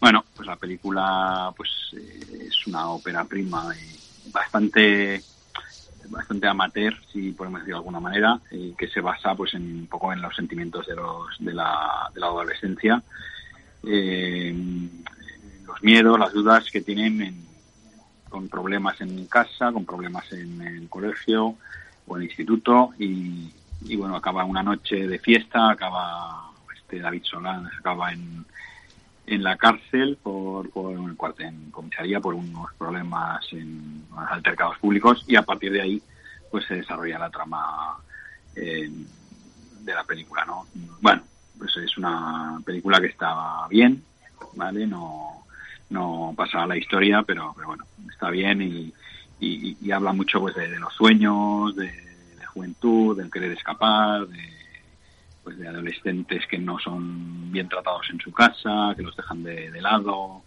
y, buscan nuevas experiencias, nuevas historias y bueno, pues está bien, está bien la película, ya ha tenido algún premio en algún festival ahí en Cataluña. ¿Tu nota, eh, José? Pues un 5. Un 5 para el dulce sabor del limón hacemos una nueva parada en el análisis de los estrenos de la semana para retomar, como comentábamos al principio, una sección que llevábamos unas semanas eh, teniéndola aparcada, que es el estreno Netflix, porque vamos a hablar de la balada de Buster Scruggs, que es la película que los Cohen eh, en la que los Cohen homenajean al género del western con una película de seis episodios que se ha estrenado directamente en la plataforma digital. Ricard, no sé si quieres, si te apetece hacer los honores. Ah, bueno, ah, pues sí, yo la vi cuando, no sé, ya hace un, par de semanas, dos o tres semanas, ¿no? Ah, me parece, he leído mucho con mucho entusiasmo detrás de esta película, ¿no? Que si obra maestra, que si western maravilloso, no sé qué tal. Bueno, a ver, a mí me gustó y he de decir que me gustó bastante, pero yo tanto como obra maestra no, no, no la veo, ¿no? Estamos hablando de la película de los hermanos Cohen que eh, filman para, para Netflix, se estrena en Netflix y evidentemente pues la tenemos que ver en en pantalla, en, perdón, en televisión, ¿no? O sea, no creo que esta no es como Roma que se ha estrenado en cine en ningún, en ningún lugar. Nada. En España no. Ah, vale. La historia es que mm, tampoco, evidentemente siempre es mejor verlo en pantalla grande, pero tampoco no nos vamos a poner tan exquisitos porque si a veces es verdad, mm, casi la mayoría de grandes obras de maestras del cine, o por lo menos yo las hemos disfrutado en televisión y nos han gustado igual. O sea, puede influir, pero no creo que sea definitivo a la hora de valorar una película. a mí, insisto, me gustó. Es una película de capítulos, tiene seis o siete capítulos, seis creo que son, ¿no? Seis. Ah, capítulos, todos ambientados en el, en el oeste bueno, en el mundo del western, para, para ser más exactos, y mm, evidentemente, como sucede en este tipo de películas, pues hay capítulos que ah, gustan más que otros. Esto va a cada uno. A mí las películas de capítulos siempre me gustan un poquito más, porque cuando ya le coges un poquito el tanquillo, pues acaba y empieza otro, tienes que volver a empezar. Y tengo que decir que a mí me gustó bastante el capítulo, creo que era el segundo, protagonizado por James Franco, si no me equivoco mal, si no me equivoco. Eh, también me gusta mucho el de el que protagoniza casi casi en solitario este Tom Waits el buscador de oro y también me gustó mucho uno que protagonizaba la, la chica esta Zoe Kazan, la, la nieta de Elia Kazan, sí, ah, que también ese, ese capítulo también me gustó mucho. Los demás no es que no me gustaran, pero no los tengo tan en la memoria, no se me han quedado tanto. Recuerdo el primero, el de Tim Blake Nelson, que le da título a la película, que es, eh, podríamos definirlo casi como musical, porque pues este hombre se pasa medio, prácticamente todo el capítulo cantando, que es divertido, pero a mí tengo un pequeño problema yo con este actor que no me acaba a mí de convencer, no sé por qué, es un actor que es de esas personas que, que no conecto con él y entonces a mí me costó y como era el primero, pues el arranque de la película a mí no me acababa de, de gustar, pero luego sí es verdad que luego me enganchó y creo que es una película mm, no obligatoria, pero sí es una película que eh, si te gusta el cine eh, tienes que ver. Tengo que decir que para mí no no es una película mm, en su mayor parte que se pueda se pueda conocer como un western clásico. Yo creo que es un western más bien moderno, a pesar de que tiene eh, la intención en algunos momentos de sí de ser clásico. José, ¿a ti te gustó mucho más? A mí me gustó muchísimo, sí. Yo creo que, es cierto lo que dice Ricard, que se aleja del western clásico. Sí que es cierto que huye de la nostalgia de los grandes westerns y, tampoco mira a, las epopeyas americanas ¿no? de western. Pero sí que es verdad que habla de, para mí, uno de los temas eh, más eh, manidos en el western y en las películas de los Coen que es la muerte. O sea, todos los seis capítulos están unidos por, por la muerte, ¿no? Bien sean muertes cómicas o bien sean muertes trágicas, pero todos los capítulos, bueno, el, capítulo de James Franco es un constante escapar de la misma, ¿no? Y, y, el de, bueno, el, de, como decías tú, el de Tom Waits, del Buscador de Oro, eh, lo mismo, estás constantemente esperando la muerte que, bueno, que llega o no llega, pero, o sea, que tienes la certeza de que va a llegar y quizás el que más espera que le llega por o por lo que está haciendo, pues es el que escapa de la misma durante un tiempo, ¿no? Eh, a mí me gustó mucho casi todos los capítulos, incluso el sexto que es eh, así un poco el más raro, que me recordó mucho al inicio de, Los Odiosos Ocho de Tarantino por, por estar eh, una serie de personas entre sí desconocidas hablando dentro de una diligencia eh, me parece maravilloso, ¿no? Eh, para mí es un, un, Cohen que, se habla que ellos llevaban ya preparando esto en formato serie desde hace más de 20, 25 años y que, como bien dices, quizás como película no da para, para el cine grande por ser una gama de capítulos unidos, pero que varios de estos capítulos, si los hubieran hecho en 90 minutos, pues posiblemente estaríamos aquí, eh, muchos de los grandes críticos estaríamos poniéndola ya en, en, en el en el, la parrilla de salida de los Oscars, ¿no? Sin duda. O sea, y por lo menos dos, tres capítulos eh, de, de Kazan es brutal. O sea, es, es un western eh, comprimido en 25 minutos que me parece alucinante. Entonces, bueno, a mí sí que me, me convenció y, y, la única pena es no haberla podido ver en, en pantalla grande. Alberto. Bueno, yo solamente dos cosillas. La primera puntualidad que eh, tanto Ricard como Josemi habéis dicho que no, no es una película nostálgica de los grandes western. Es cierto, no es nostálgica, pero yo creo que sí que destila un amor muy grande por el, el género, ¿no? Por parte de los, Claro. de los Cohen. De hecho, en los seis episodios yo creo que tra- prácticamente abarca todos los aspectos que te puedes encontrar en una película del oeste. Incluso ese que decía antes eh, Ricard del primer episodio, el de Buster Scruggs es un homenaje pues, a, los vaqueros de los años 30 tipo Tom Mix, ¿no? Eh, eso en primer lugar. Y luego también destacar, que a mí me parece que es, eh, que es uno de los valores más, eh, más interesantes de la película, el- la utilización de la fotografía de eh, Bruno Del Bonel, que es el, el autor de la fotografía también de una película del año pasado, no sé si os recordáis, del instante más oscuro, que es el habitual de las últimas películas de los Cohen, y que en cada episodio eh, tiene un tratamiento diferente con una, vamos, con, un- con una intención muy, muy, muy clara, muy manifiesta y muy lograda, ¿no? Alfonso. Em, yo creo que es una película muy interesante, una pena no verla en cine. Hay, digamos que algunos capítulos que emocionarán más que otros. A mí en concreto, eh, el 3 y el 6 son los que menos me gustan. Es decir, bueno, de, de todas maneras se ven con agrado. Pero a mí yo destacaría sobre todo el 2 y el 4 y el 5. Es decir, a mí eh, es- esos tres eh, me, me parecen maravillosos. Zoe Kazan, el, el de Zoe Kazan me parece eh, una, un- una- una- ese viaje no con caravana me parece fascinante. Esa fotografía que además, bueno, los, los eh, Cohen comparten un poco la fotografía con Del Bonel, con Dickens, ¿no? Van alternando un poquito sus películas. Y, en fin, esos diálogos muy ingeniosos, muy inteligentes, con esas flechas, como parece que nos van a dar a la pantalla, en fin, bueno, bueno, muy- muy, muy interesante. Luis. A mí también me gusta mucho la película. Eh, Creo que la distribución de los capítulos es lo que confunde un poco porque los dos primeros son muy frenéticos. Casi sería el Arizona Baby de, de los Cohen. Y, y el tercero es el que marca un poco la bajada, ¿no? Aunque es muy interesante, yo creo que es- está excesivamente alargado. Luego ya pasamos al cuarto, al de Tom Waits, que me parece maravilloso, y, el de Zoe Kazan ya es, es sublime. Y el sexto es un epílogo muy teatral que, que- que también está bien, pero en conjunto me parece un- una gran película. Me estoy acordando, a mí personalmente los que más me gustan son los dos primeros, pero no voy a profundizar ya más porque me estoy acordando de la escena de Mónica de Friends, en la que Mónica, en la que Mónica le el dice- 2, el 7, el 2, el Sí. 2. Bueno, Pues sí. esta, esta película ganó el mejor guion en Venecia, que además Venecia obtuvo y recibió películas de, de Netflix dado el cierre de Cannes. Y entonces, Y ganó Roma. Eh, por eso Venecia eh, estuvo encantada de que Cannes no quiera las de Netflix. ¿Y sabéis quién es el actor que sale en el tercero, el que es el personaje que el sin brazos, Sin brazos y manos piernas, y sin ¿no? piernas?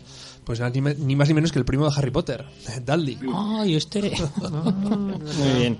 Bueno, vamos a dejar aquí el estreno, que nos quedan, el estreno Netflix, que nos quedan solo ocho minutos. Vamos a despedir a Ricard y a José. Muchas gracias a los dos.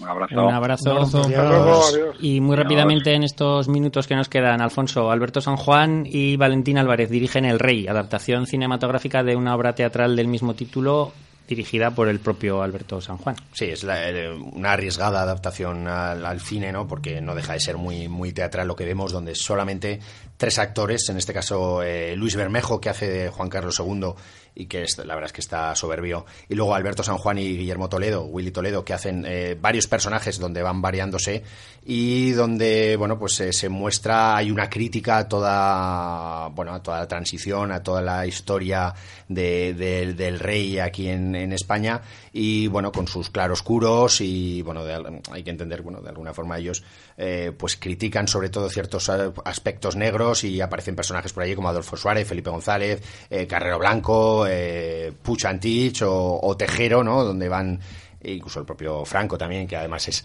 es muy gracioso ver cómo Alberto San Juan eh, hace de, de, Franco e imita, imita su voz. Eh, me, resultó bastante interesante y, como digo, arriesgada y donde la fotografía y la iluminación, la iluminación eh, juega un papel muy importante. Luis, ¿algo A mí también me pareció interesante. Mm, me falla el, el tono teatral que hace que esté viendo teatro filmado más que más que más que cine. Pero me gusta que se ponga sobre la mesa un personaje que, que bueno está ahí gracias a todos y que también tenemos que saber lo bueno y lo malo que es que esconde detrás de eh, al final lo que te queda la, saca la conclusión es que el resto de los mortales, los de a pie, somos, somos unos títeres y que todo está amañado entre, entre los de arriba, que siguen estando eh, los mismos antes y te cabía, ¿Te cabía alguna duda de esto? No, pero bueno. Siempre vives de ilusiones. Sí, ahora que vienen las navidades. De ilusión también se vive, una película navideña. Notas para el rey. Un 6. Un 6 y medio. Luis, no lo he dicho en, toda, en todo el programa de hoy, estaba deseando. Basada en hechos reales, Kursk nos cuenta la tragedia vivida en el verano del año 2000 por un submarino nuclear ruso. Sí, además en esta película se, se, combinan dos nombres un poco contrapuestos, como es el director Thomas Winterberger, uno de los eh, que estaban ahí con Lars von Trier en el, Dogma, y el productor es Luc Besson, que es el, exponente del cine comercial francés, ¿no? Lo contrario al Dogma. Efectivamente. Entonces es una película basada en un suceso real, el accidente de un submarino ruso y eh, los esfuerzos por rescatarlo, ¿no? Mm, la película es, a mí me, resulta bastante plana, pero tiene dos o tres escenas mm, de, aventura que la verdad es que te dejan pegado a la butaca, la escena del accidente y sobre todo una escena de buceo que es de máxima tensión. Eh, es curioso que es una película que se desarrolla en Rusia, pero con actores franceses y belgas y hablada en inglés, que, que bueno, mm, estas cosas se siguen haciendo así para, para vender la película. Pero bueno, eh, la película es entretenida, pero a pesar de, lo, que, lo que te plantea, a mí no me emocionó, no me emocionó en exceso. Un 6. Un 6 para Kursk. Alberto, vamos a terminar el último estreno de la semana y con mi presentación ya vas a tener mi opinión sobre la misma, con lo cual te cederé ese tiempo. escúchanos, di antes, basada en hechos reales. Basada en hechos reales, Rey de Ladrones es el último estreno. Un excelente reparto para una aburridísima película. bueno, pues es el, el trabajo final de máster, del máster de Butrón que he hecho este fin de semana El Rey de los Ladrones. Eh, es una película, como decías tú, basada en, un atraco a una cámara en eh, Hatton, Hatton Garden, que es una zona de Londres famosa por el tema de, los, de las casas de empeños, joyerías, etcétera, etcétera. Y eh, como digo, es una película basada en este, en este hecho en el que en un atraco con un butrón, me parece que se llevaron el mayor botín de la historia de, de los robos en el Reino Unido, cerca de 200 millones de libras o algo así. Eh, con la particularidad de que está perpetrado pues por eh, personas en su mayoría en edad ya de, jubilarse o, jubilados, ¿no? Eh, como dices tú, lo más interesante desde luego es el reparto, Michael Caine, Jim Broadbent, Tom Courtney y Ray Winton. Yo creo que, aunque solamente por, por verles a ellos en pantalla, merece la pena, ¿no? Es una película en la que, además, para aprovechar este gancho de los, de los intérpretes, el director James Marsh, que es el mismo de la teoría del todo, etcétera, mm, utiliza un, recurso y es el, flashbacks, micro flashbacks de, apenas un segundo, dos segundos, en los que eh, podemos ver a estos intérpretes en películas eh, de los años 60, bueno, de cuando ellos eran jóvenes, eh, mm, en blanco y negro, un poco para intentar recrear el pasado de estos, de estos, de los protagonistas de la, de la película. Hay que decir que también se hizo, se estrenó a principios de este año, me parece, una película, Un golpe a la inglesa, que estaba basada en el mismo suceso y que ninguna de las dos realmente te da la razón, Santi, ninguna de las dos pasará a la historia del cine. Luis. Sí, a pesar de ese espectacular reparto, a mí la película eh, no, me, no, me, gusta, me aburre, los personajes se me hacen antipáticos, pasan de ser encantadores a ser auténticos criminales y, no casi ni, ni me apetece probarla. Alfonso. A, a mí lo único que me gusta es cómo deja un poco el mito eso de que te- los ladrones que van a dar un golpe se llevan a las mil maravillas, ¿no? Alguno puede tener algún conflicto, pero normalmente todo es muy happy flower. Eh, aquí me gusta eso, que no, que se ve que entre ellos, bueno, pues hay roces, hay problemas, hay historias. Y eso, eso es lo único un poco que me gusta, más el hecho de, de ver a estos actores en pantalla. Eh, poco fluida, mal contada, aburrida. Un tres y medio. Bueno, yo la voy a probar, un 5, venga. Un Soy cuatro y medio. Un 4-8-3-2. Pues hasta aquí los estrenos. eh, Alfonso, aunque había uno más que no hemos visto nadie mencionar su, su presencia. en Ernest y. Celestine, Cuentos de invierno, pues una continuación de la película de animación Ernest y Celestine francesa que, que llegó hace unos años y que tuvo mucho éxito. Es un- en realidad es un mediometraje de 50 minutos que bueno, se estrenan según qué sitios. Ahora sí, nos despedimos. Estamos escuchando de fondo ya nuestra melodía de despedida de hoy que ha elegido Alberto porque aunque estás encasillado en la morgue, también de vez en cuando celebras cumpleaños y en esta ocasión tenemos un motivo de celebración centenaria, más que centenaria. Más que centenaria, 102 años que cumplió el, el pasado sábado, eh, perdón, el domingo, me parece que fue el día 9. El día 9 era el domingo, sí, el día 9, eh, Kirk Douglas. Casi sí, nada, ¿eh? Casi y Sur. Danilovich, exactamente. Vale. Y el- le tenemos cantando una canción en 20.000 leguas de viaje submarino. Pues eh, muchísimas gracias Jorge por aguantarnos y por dirigirnos. Muchas gracias a todos los que nos habéis escuchado y nos vais a pinchar en el podcast y nos escuchamos la semana que viene. Un abrazo. Un abrazo. We